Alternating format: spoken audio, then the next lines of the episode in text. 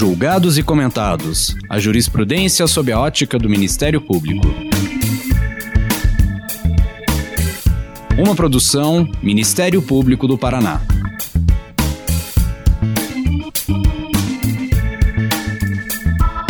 Olá, estamos começando mais um episódio do Julgados e Comentados, nosso podcast para falar dos julgamentos mais relevantes sob a ótica do Ministério Público. Eu sou Eduardo Cambi, promotor de justiça do Ministério Público do Paraná, e hoje eu converso com as juristas Flávia Piovesan, comissária da Comissão Interamericana de Direitos Humanos, e Melina Giardi Faquim, professora de Direito Constitucional da Universidade Federal do Paraná. Em meio ao contexto da pandemia do coronavírus, gravamos esse episódio à distância, seguindo as medidas de segurança sanitária. Hoje conversaremos sobre os desafios da garantia dos direitos humanos em face da pandemia, tendo por base a Resolução 01 de 2020 da Comissão Interamericana de Direitos Humanos, que trata sobre a pandemia e direitos humanos nas Américas, sobretudo quanto à vulnerabilidade de grupos especiais como mulheres, indígenas, crianças e adolescentes, migrantes e refugiados e pessoas privadas de liberdade. Muito obrigado por aceitarem o convite e pediria, começando com a professora é, Flávia, que se apresente, a senhora já é bastante conhecida, mas que apresente e fale um pouco da sua trajetória profissional e da sua paixão pelos direitos humanos. É um prazer, Eduardo, poder estar aqui e ao lado da minha queridíssima amiga Melina Faquim. É, e uma vez mais registro a minha admiração por essa instituição, pelo Ministério Público e toda a sua a sua trajetória e toda a sua incidência transformadora na defesa de direitos.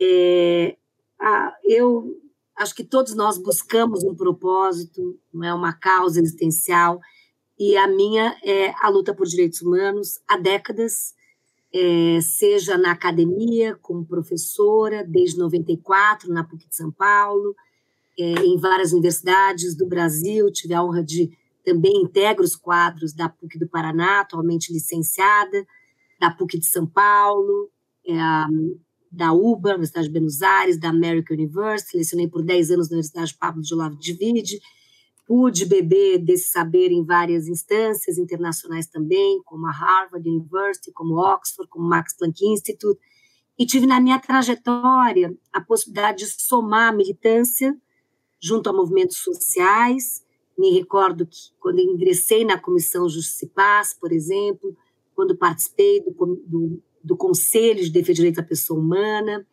ah, então como acadêmica, como uma militante, como uma pensadora da área dos direitos humanos, uma investigadora, coordenei como procuradora do Estado também licenciada, sem vencimentos, em razão da Comissão Interamericana, pude coordenar o Grupo de Direitos Humanos, pude servir a pasta da Secretaria de Direitos Humanos durante quase dois anos. Então, a, é a minha entrega, a minha devoção a esta causa, com esta possibilidade, com esta humilde postura de poder ali servir a causa e contribuir com esta causa emancipatória que é os direitos humanos.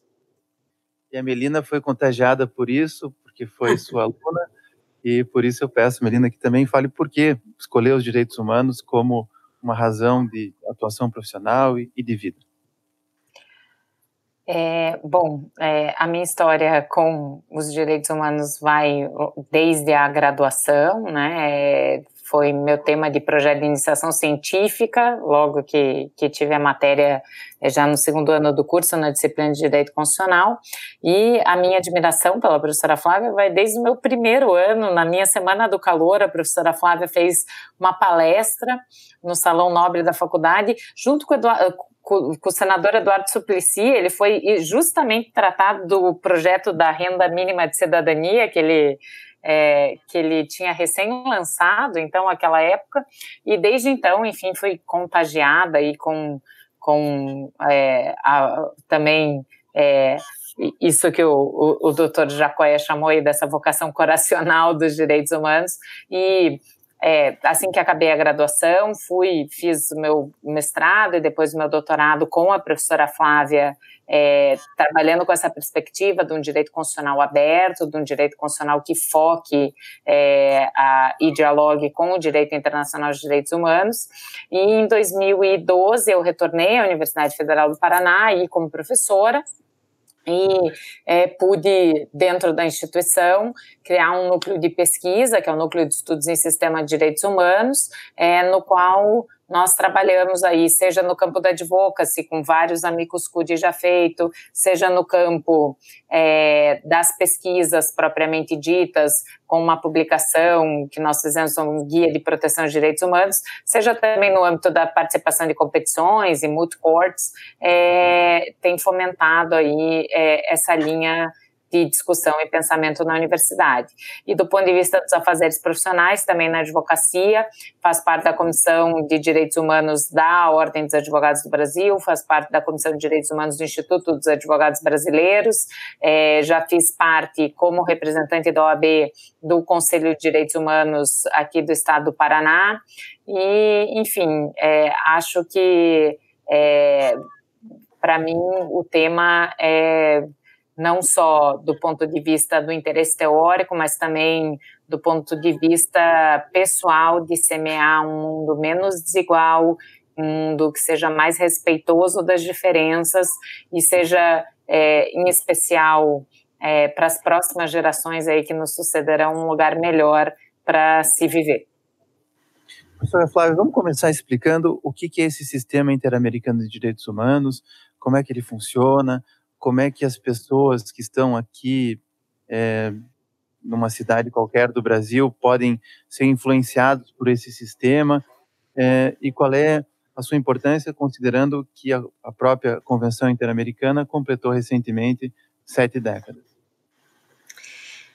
Eduardo, muito obrigada pela sua pergunta. Eu também gostaria de frisar o quanto me honra poder servir ao sistema interamericano na qualidade de membro da Comissão Interamericana, eleita pela Assembleia Geral da OEA em julho de 2017, um mandato de quatro anos. Então, eu gostaria de responder a sua questão dizendo que eu sou uma crente no sistema interamericano e sempre fui. É, me lembro do meu doutoramento, quando eu estive na Harvard Law School elaborando a minha tese de doutoramento, é, havia todo um capítulo sobre o sistema interamericano, isso foi em 95, jamais imaginava que eu pudesse integrar o sistema interamericano, até com capítulos sobre tipologia de casos é, contra o Brasil perante a Comissão Interamericana de Direitos Humanos. É, pude participar da litigância do caso Maria da Penha na Comissão Interamericana, juntamente com o Segil, com o Cladem e ela própria, a vítima.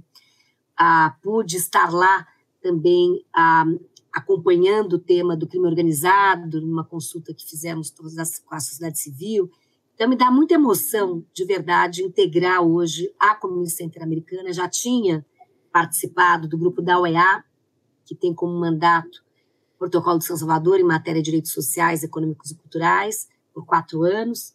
Também tive uma trajetória na ONU, integrando a força-tarefa da ONU para a implementação do direito ao desenvolvimento.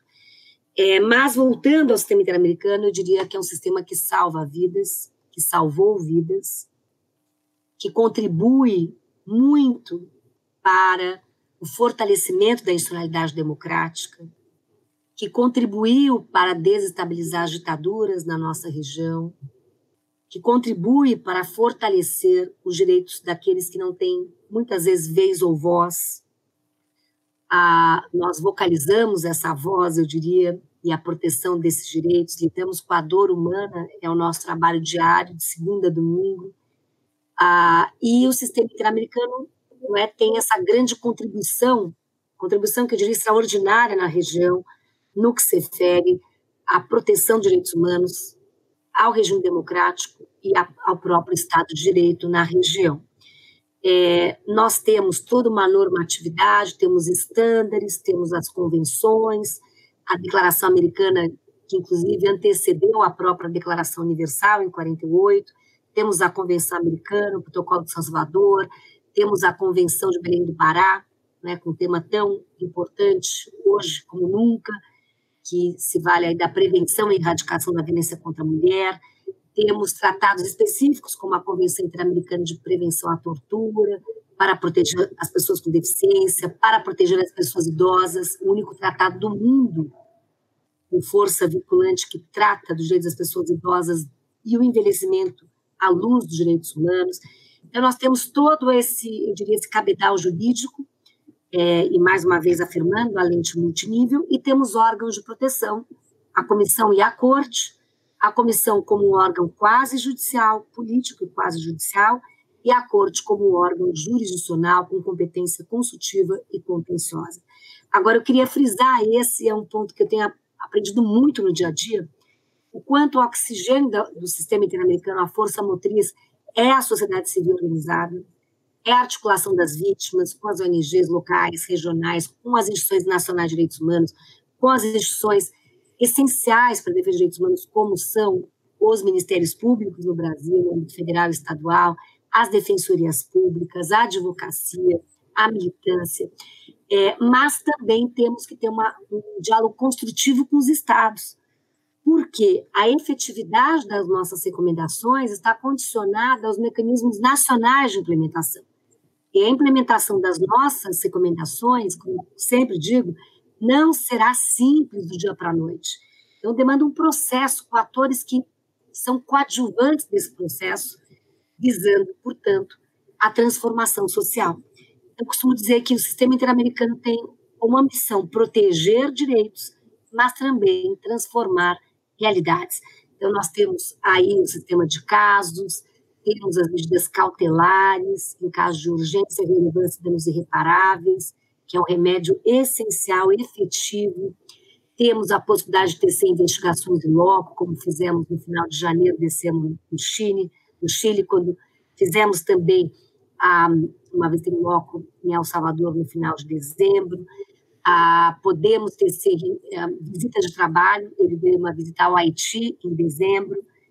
Temos as nossas sessões, sessões de trabalho, agora estamos debatendo o período de sessões virtual, que suspendemos o de maio, em razão da inviabilidade, mas estamos avaliando, é, te, temos o próximo em setembro e dezembro, ah, em que temos as audiências públicas, então para a comissão é um desafio também, nesse momento aí ah, do Covid-19, ah, podemos tecer recomendações aos estados, a relatórios temáticos, como empresas de direitos humanos, eu, como relatora das pessoas LGBTI, lançamos um relatório sobre os desafios e perspectivas do reconhecimento desses direitos na região, e relatórios também por países.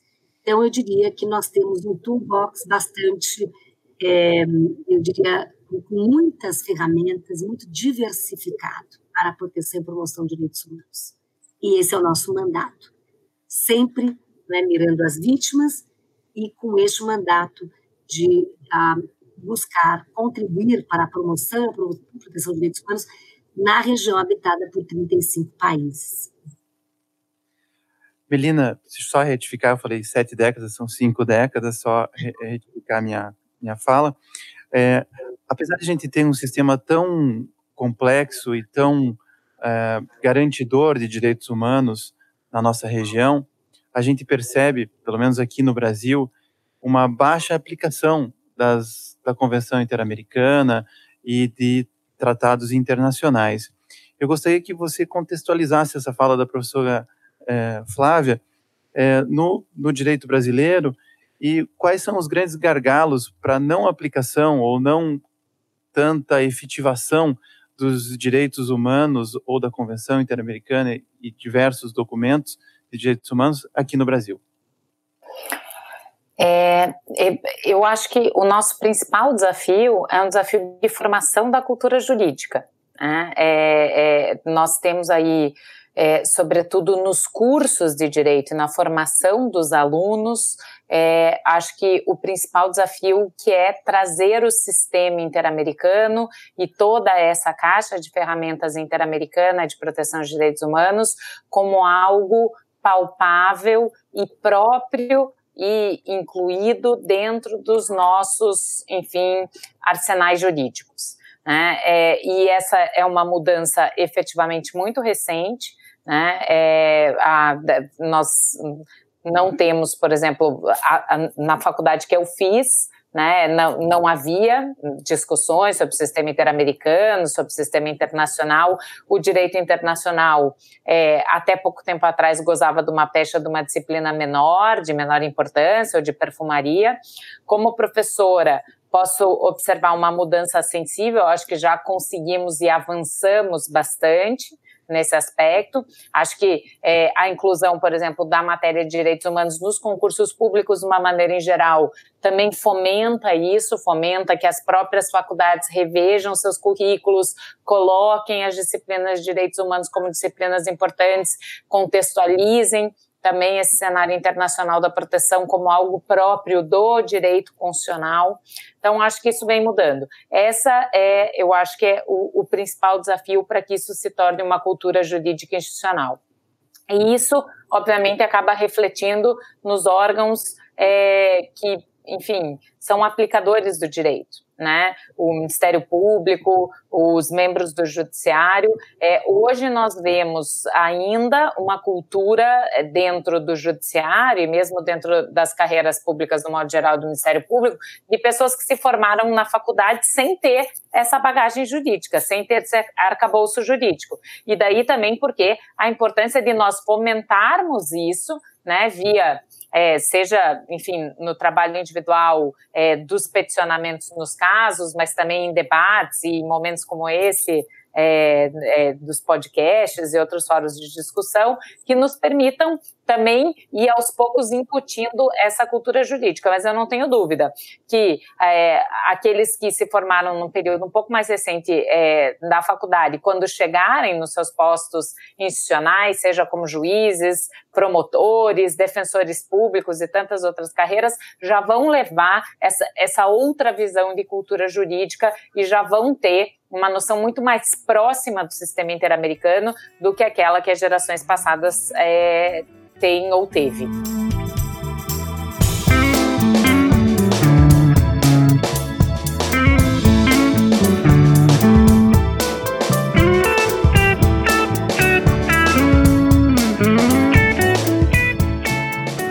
Flávia, recentemente, agora no dia 10 de abril de 2020, a Comissão Interamericana de Direitos Humanos editou a resolução número 1 de 2020 sobre a pandemia e os direitos humanos nas Américas. Do que trata essa resolução efetivamente e é, qual é a sua importância para que se minimizem os efeitos da pandemia é, para principalmente a população mais vulnerável?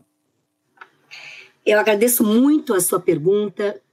É, me permite aqui a compartilhar com todos e todas os desafios da pandemia, né, que é a Covid-19, a dizer que na comissão, desde que houve aí, quando nós, nós nos deparamos com esses desafios, lançamos uma resolução, a, um comunicado, na verdade, para que a pandemia fosse enfrentada à luz dos direitos humanos de maneira integral. Então, o primeiro comunicado, seguido de um segundo comunicado que nós fizemos com a ONU sobre a temática específica do direito à informação e liberdade de expressão. E com esses acúmulos, é muito importante para a comissão é, reforçar os estándares interamericanos e chamar os estados para este dever de lidar com a pandemia à luz dos direitos humanos. Então, o nosso lugar é um lugar muito fascinante, porque permite ter esta janela em que se abrem 35 estados. Nós estamos com um mapeamento sendo feito dos 35 estados da região. Como cada qual está reagindo? Quais foram as medidas adotadas no campo de políticas públicas? Houve mudança de normatividade? Quais foram os direitos restringidos? Como? Em que grau? É, quais são os grandes impasses? Então, por exemplo, eu, como relatora para a Bolívia, desde os primeiros dias houve um grande apelo dos povos indígenas, que lá são 70%, para que as campanhas de prevenção fossem feitas nas línguas das comunidades indígenas, dos povos indígenas. É, então, fomos tendo passo a passo, foi fermentado esse trabalho com as demandas de grupos em situação de vulnerabilidade. Por exemplo, as pessoas trans na região sofrendo uma violência adicional, quando países como Peru e Panamá, por exemplo, determinaram que em alguns dias da semana só sairiam mulheres, em outros só sairiam homens, uma visão bastante binária. Então, como tratar dos direitos de diversidade sexual à luz dessas políticas? É uma forma exemplificativa. Então, aí a nossa comissão, o pleno, entendeu por bem criar uma sala sacróica, uma sala de situação para uma resposta em tempo real, articulada, integral. Então, nós criamos uma sala situa de situação para responder aos desafios. E a nossa primeira tarefa foi é, justamente adotar uma resolução que tem uma natureza normativa para nortear os estados da nossa região. Quais são as preocupações aqui? Nós tecemos é, mais de 80 recomendações, 85 recomendações.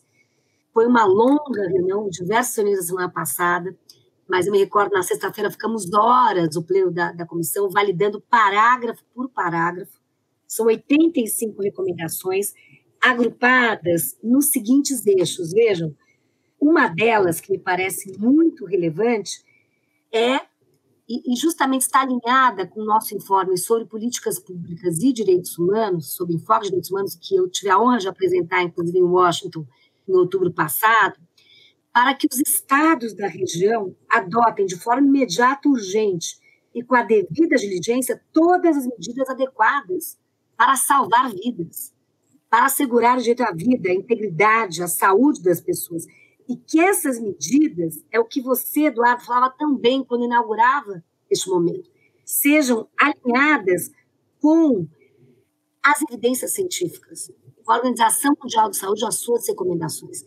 Porque, veja bem, é um estándar interamericano o direito, que está previsto no artigo 14 do Protocolo de Salvador, de desfrutar dos progressos da ciência.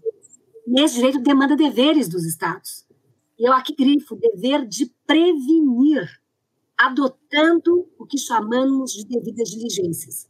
Já há uma construção jurisprudencial do sistema interamericano, por exemplo, devida diligência para prevenir a violência contra a mulher. Já temos estándares muito ali finos a respeito disso. Caso algodoneiro, né, quando a corte demanda do México a adoção de políticas e medidas sobre o enfoque de gênero. Então, essa ideia de devida diligência quando já há elementos é, para políticas de prevenção. Então, nós entramos muito a questão da prevenção, do dever do Estado de prevenir, de respeitar, de garantir direitos. Então, temos aí uma série de recomendações no campo de direitos econômicos, sociais, culturais e ambientais, ah, e aí são bastante específicas.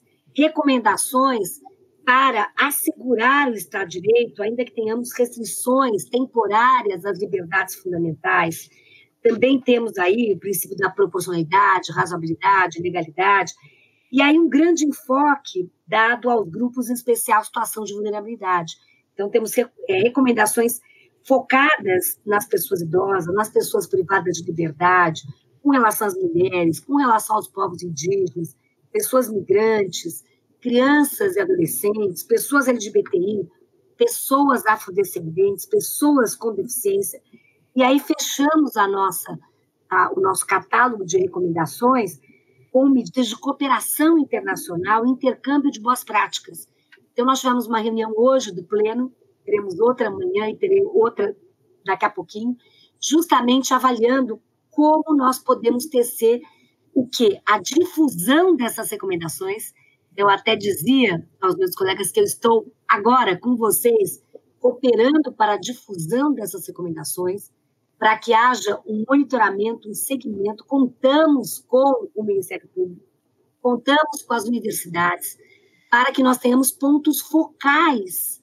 Ontem nós tivemos reunião com a Cidade Civil Interamericana, haverá uma experiência piloto na Argentina, por exemplo, com um painel no qual participem, do qual participem universidades, sociedade civil, instituições não é, como o Ministério Público, as instituições nacionais de direitos humanos, para que nós possamos tecer um monitoramento, um segmento dessas recomendações. Então, aí, é, o trabalho aí articulado com as instituições é crucial, que a nossa sede é Washington. Os membros da comissão estão espalhados no mundo. Eu estou aqui no Brasil, na quarentena. Há colegas que estão no Chile, no Peru, no Panamá, Jamaica, até em Genebra. É muito importante que haja capilaridade desse trabalho. Então, eu queria agradecer muito esse momento, que é um momento de difusão, de sensibilização, e também fazer esse apelo para que estejamos juntos, para que essas recomendações sejam vivas e possam impactar e possam ser um instrumento a mais na proteção dos direitos humanos em períodos tão difíceis. Agradeço muito, Eduardo. Melina, é, nessa linha da professora Flávia, é, você faz um esforço muito grande para maximização, otimização dos direitos humanos, mas também há riscos de retrocessos. A gente vive num continente onde a democracia é, ainda vai e volta, tem várias histórias de retrocessos é, da democracia nos países latino-americanos. Como é que você enxerga essa resolução e esse momento que nós estamos vivendo nesse contexto da democracia e de possíveis riscos de retrocessos à proteção dos direitos humanos? É, eu acho que nós já vínhamos experienciando aí, é, sobretudo na, na região latino-americana, é, um, há uns dois anos já, um, digamos assim, uma onda do ponto de vista das ameaças democráticas e a ascensão do que alguns vêm chamando aí de populismos ou neopopulismos na região e que desafiam os estándares interamericanos, né? Ah, e eu acho que a, a prova disso é a, uma resolução conjunta de abril do ano passado, quando é, cinco países da região, dentre eles o nosso, o Brasil, é, a, a, sob a justificativa, enfim, de enaltecer e exaltar a proteção dos direitos humanos, fazem um, uma carta ao sistema interamericano pedindo menos intervenção, né, pedindo, voltando um pouco a um discurso de um fortalecimento de soberania, né, de um sistema que seja menos interventivo, que respeite um pouco mais a margem de apreciação dos estados, e isso numa região como a nossa, em que os estados democráticos de direito ainda não se consolidaram bem, é, nos levanta, obviamente, um alerta né? E, e, mas ao mesmo tempo nos coloca um importante papel que o sistema tem feito. Porque se o sistema tem incomodado essas ondas conservadoras que flertam com movimentos antidemocráticos, significa que o sistema é um importante guardião da democracia na nossa região. E por isso ele tem que ser preservado e fortalecido. É, acho que isso fica ainda mais claro nesse momento, nesses tempos, né, é, em que os estándares internacionais, em que as agências internacionais autorizadas de proteção muitas vezes são desacreditadas pelos chefes de Estado, que fazem parte, né, desses movimentos, é, como, enfim, é, como se fosse, é, é, e, e, a gente acompanha isso nos últimos dias aqui no Brasil, é, manifestações pró pró-vírus, né, pró-pandemia, como se isso fosse, enfim, tivesse alguma base de racionalidade. Então, é, o que nós temos visto é que, é, seja o que vem do sistema interamericano, e essa resolução é muito importante, mas seja também o que vem da OMS, né, e dos estándares internacionais de proteção, eles fazem o que o sistema internacional tem como vocação fazer, nos dá o piso mínimo, o alicerce mínimo de proteção, que independente das nossas realidades nacionais, nos seja garantido como um mínimo ético irredutível na proteção de direitos humanos, seja antes no, né, no contexto fora da pandemia, mas sobretudo em contextos como esse atual, é, que aí efetivamente nos demandam aí esforços e vigilância é, redobrada. Eu honestamente acho que nós ganhamos é, muito com é, resoluções como essa, a resolução da comissão, a resolução 1 2020, que nos dá ainda mais fôlego nos argumentos internos para cobrar que o nosso Estado né, cumpra com os deveres internacionais com os quais ele se comprometeu.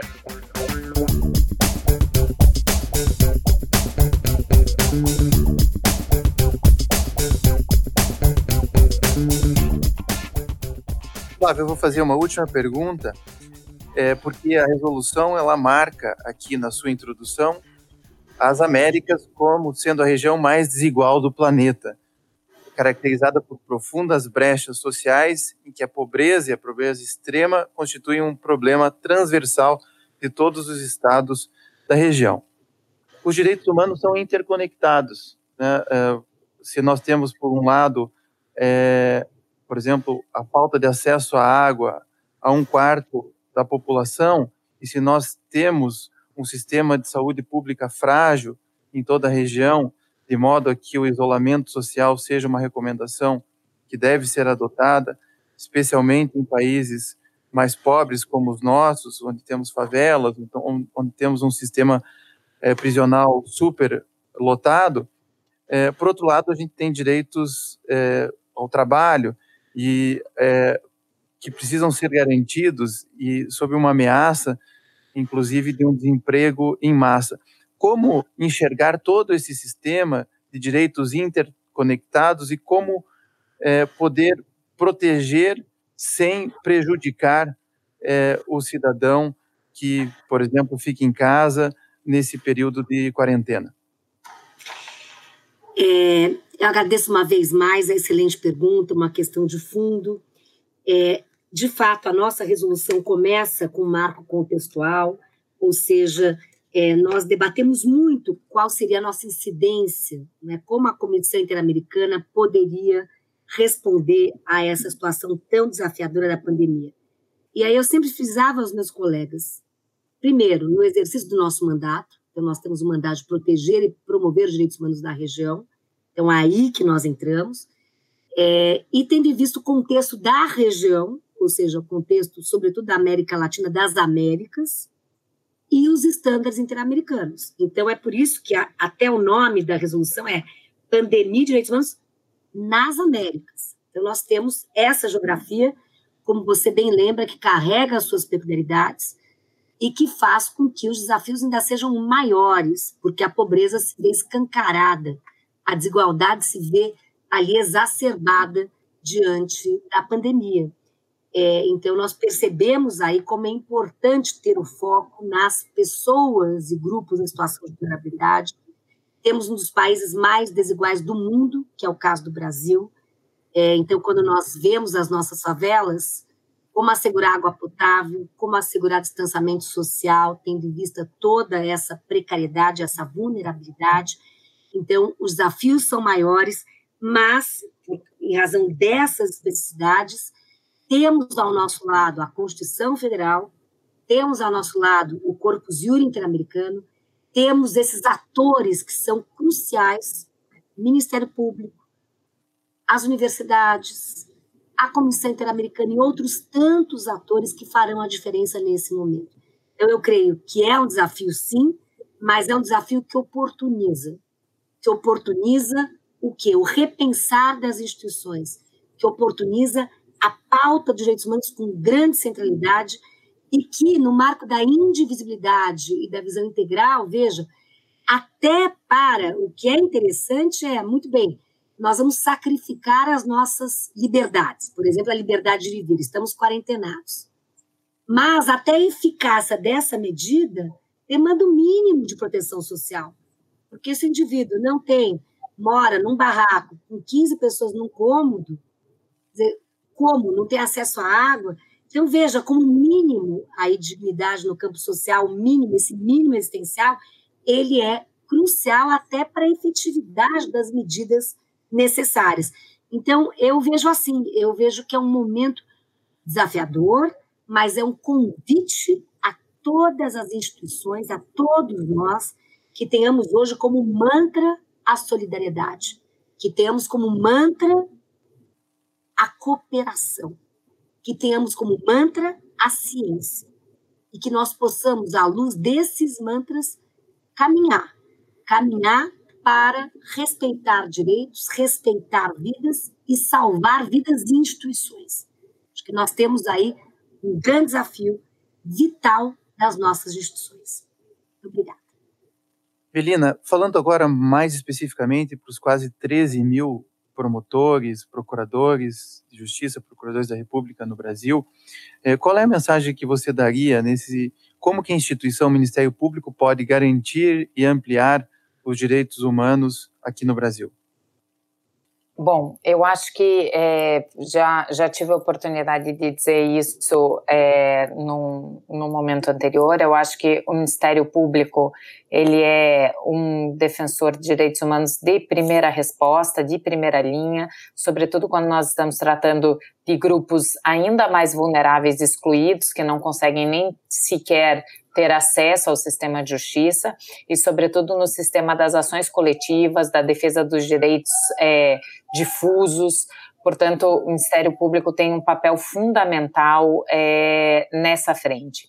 E, como defensor de direitos humanos, tem é, também o papel de provocar dentro do nosso Estado e dentro do nosso sistema institucional as respostas que devem ser dadas e na inadequação ou na ausência dessas respostas também ir é, se assenhorando desses fóruns internacionais, seja da comissão, seja da corte, ou seja, os fóruns políticos e os fóruns jurídicos internacionais, no sistema interamericano, sobretudo, mas também os comitês da ONU, como também uma arena é, de defesa dos direitos humanos. Porque se nós falávamos há pouco que vivemos um cenário talvez é, retrocessivo em matéria de direitos humanos, talvez tenhamos que buscar aí é, outras arenas para garantir a proteção e exigir que o Estado brasileiro é cumpra. Portanto, acho que um grande papel do Ministério Público é um papel também de é, descobrir a sua atuação institucional internacional, né, capacitar-se para isso e, obviamente, isso não desonera o Estado brasileiro, a primeira resposta tem que ser do Estado, o Estado tem que dar conta das demandas de direitos humanos, nós temos que cobrar isso do nosso Estado, porque esse é um mandamento constitucional fundamental, mas na impossibilidade existem compromissos internacionais que também precisam ser cumpridos e o Ministério Público tem capacidade institucional e vocação constitucional para alçar isso também nesses fóruns internacionais. Então, eu acho que, é, a, e, e os membros do Ministério Público já vêm fazendo isso, né? mas eu acho que, do ponto de vista de uma política institucional, a capacitação para atuação nesses fóruns e também para trazer mesmo para litigância interna, a matéria de direitos internacionais, a matéria do direito internacional de direitos humanos, os estándares da corte, exigiu o cumprimento aqui antes mesmo do Estado ter que ser litigado, antes mesmo de haver a condenação internacional, né? Fazer com que isso efetivamente passe a ser também um, um padrão é, normativo da atuação interna do Estado brasileiro. Eu acho que essa é, esse fica aí como, enfim, o desafio e talvez uma função que o Ministério Público verá se maximizar aí é, no, no futuro próximo.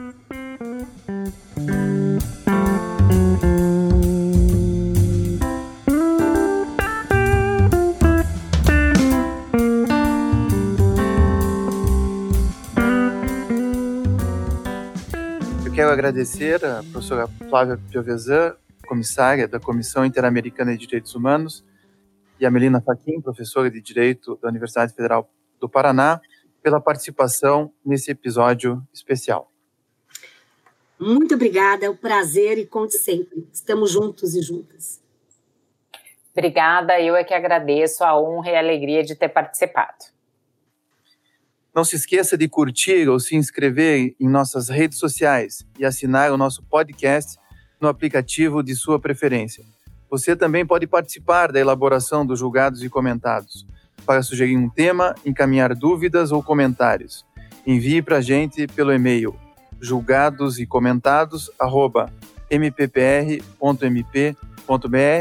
ou pelas nossas redes sociais. Muito obrigado e até a próxima.